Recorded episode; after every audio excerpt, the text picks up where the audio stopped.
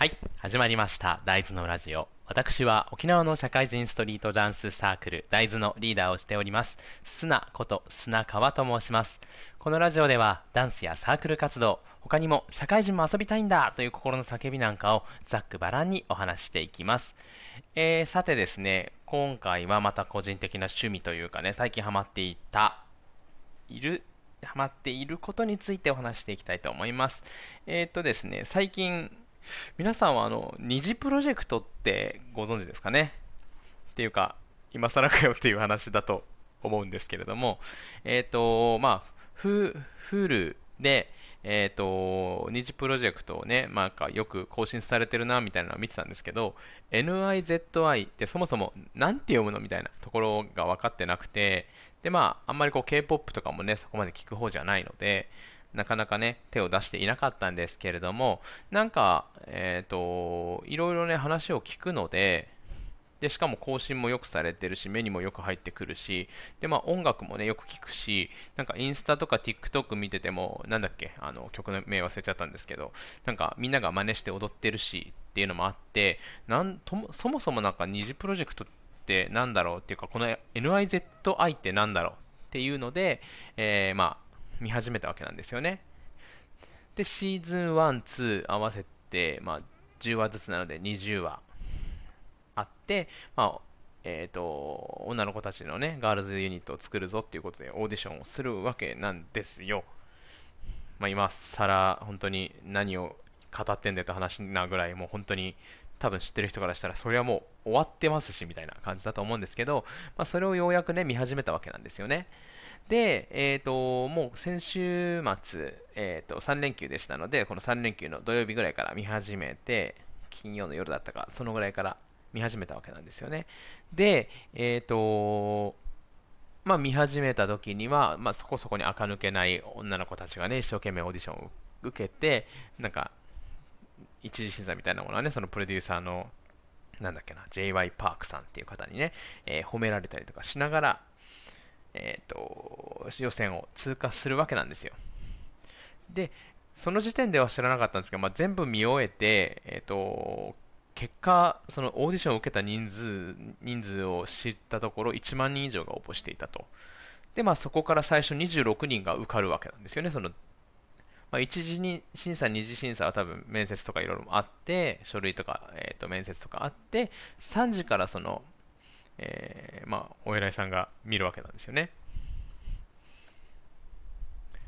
で、その状態を、えー、見てもらって、そこから26人が受かると。まあ、その時点でもう1万分の26なのでね、とんでもないなというところなんですよね、そもそも。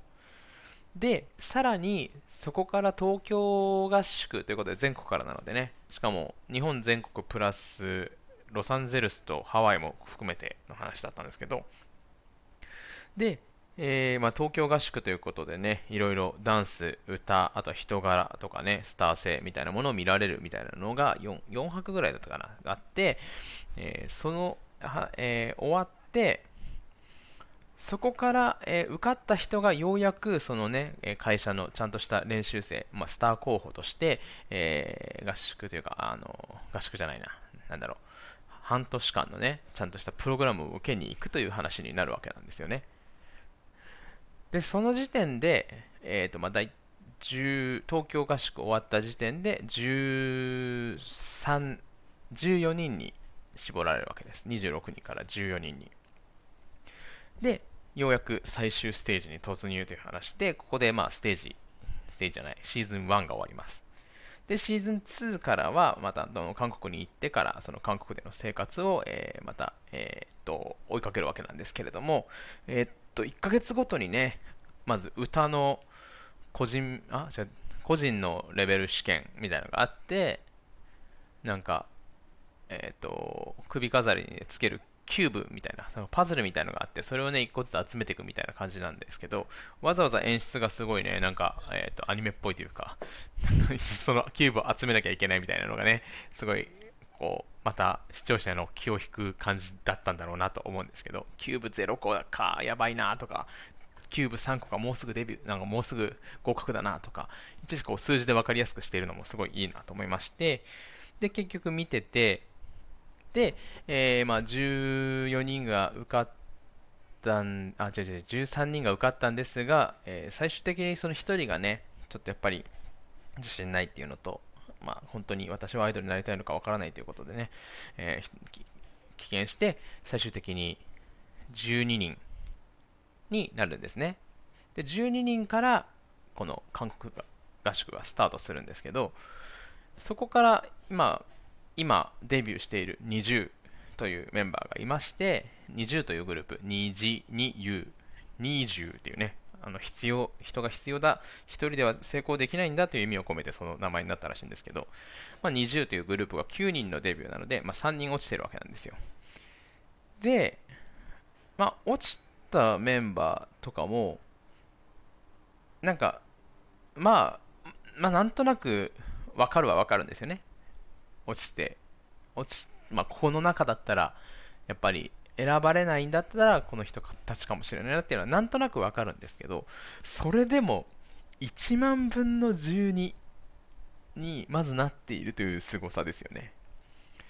で、しかも、それを1年ぐらい追いかけられて、テレビとか、もうカメラでも追いかけられて、そういうね、まだデビューもしてない、だいたい10、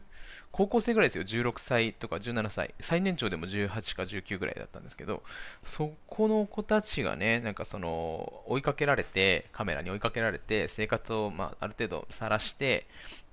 で、自分たちの努力を褒められたり、なんかまあ、注意されたりしながら、泣いたり、笑ったりしているのを、1年ぐらい追いかけられるっていうことの凄さね。やっぱりこう、アイドルになるっていうのは本当にとてつもないことだなと思いまして、まああの、たかだかこの3連休バーッと一気見しただけなんですけれども、いやーすごいと。やっぱりこう、努力してる人間っていうのはめちゃくちゃかっこいいなと思って、えっと、その二次プロジェクトっていうもののね、デビューまでを見て終わったわけなんですよ。で、まあ、結果、あの、その後に関しては、そこまで大きい興味はないので、えっ、と、まあ、ちゃんちゃんということで、個人的には終わってるんですけど、やっぱりね、あの、そこまで頑張った子たちがいて、しかもまあ、一応ね、20話見、20話、なんか20、20言ってて20話って言ったらちょっと嫌なんですけど、20話見たわけなので、ある程度ね、そのメンバーの顔と名前は一致しているっていうのもあって、少しね、やっぱり応援したいなという気持ちが出てきたわけなんですよね。いや、これはすごいいい流れだなと。いい流れだなっていうか、多分今に始まったことじゃないし、まあ、もっと昔を考えてみると、よく考えてみたら、モーニング娘。とかもそうだったなとか、あと、沖縄ではアクターズスクールの番組が昔やってまして、安室奈美恵とか、スピードとか、マックスとか、その、えっ、と、まあ、若かりしことの頃の三浦大知とかね、その辺が、えっ、と、練習している時のドキュメンタリー、ドキュメンタリーでもないけど、なんかまあそういう姿を映したブンブンっていう番組が昔やってて、ね、そういうので、やっぱりこう、頑張ってる人が、いざデビューだってなった時、 DA PUMP とか、そういう人たちがデビューだってなった時に、今までね、頑張ってる姿をなんとなく追いかけている、まあ、テレビ的に切り出した一部分ずつしか追いかけてないくせに、やっぱりこうね、なんとなく見守ってた気持ちになって、えっ、と、デビューした時にはね、なんか、応援が届いたみたいな、そこまで応援してなかったくせに、勝手にこう、親心みたいなものを抱き、それで、まあ、そのね、グループだったりとか、人を好きになっていくんだろうなと思うわけなんですよ。なんか、まあ、そういうのがね、久しぶりに起こったんですけど、えっ、と、まあ、僕、そもそもアイドルはね、結構好きなんですよ。あの、詳しいとかじゃないんですけど、なんか、アイドル、僕、あの、ダンやっぱこうね、ダンスサークルをやっていたりとかするので、ダンスをしていて、あの、普通に踊るのも大変なんですよ。結構。ただ上手に踊ろうっていうだけでも大変なのに、そこで笑ったりとか、えっ、と、歌ったりとか、他のことをね、考えながら何かをするっていう行為をそもそもしてるっていうことに尊敬をしているということと、あとはね、それをやるに対して、やるにかんやるとしたら、やっぱりこう日常生活ある程度こう努力をね、しっかりと積み上げていって、こう、きちんとパフォーマンスを上げていかなきゃいけないというところと、あとは普段の、えーっと、立ち振る舞いから気をつけていないとなかなかね、えーっと、普段すごい性格悪いよみたいな、あいつ態度悪いよみたいな話になってしまうと、やっぱりね、えーと、パフォーマンスが良くてもファンは離れていったりするっていうことを考えると、日常生活からずっとそういうアイドルとかはアイドルでいなくてはいけないと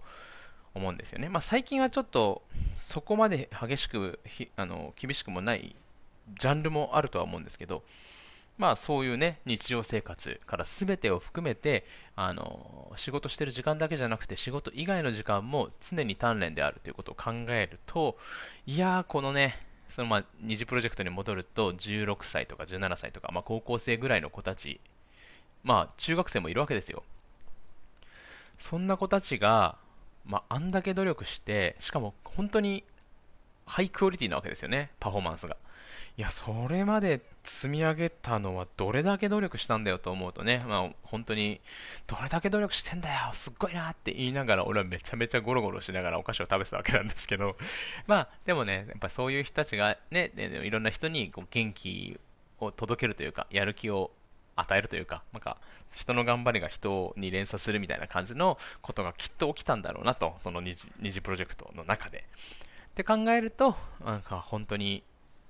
努力しているアイドルたちは素晴らしいなというふうに思ったわけでございます。はい。ということでね、なんか、えっ、ー、と、3連休、二次プロジェクトを見ちゃって、ちょっと少し興奮が冷めやらぬ状態なので、なんとなく二次プロジェクトについて話をしてみました。まあ、今更こんな話をされてもねっていう人の方がほとんどだと思うんですけれども、まあ、機会があったら、なんかね、えっ、ー、と、見返したり、またあのコロナが落ち着いたら、えーと、いろいろテレビとかにも出るかもしれないのでね、その時は応援していこうかなと思います。それでは、この辺りで終わります。大豆が大豆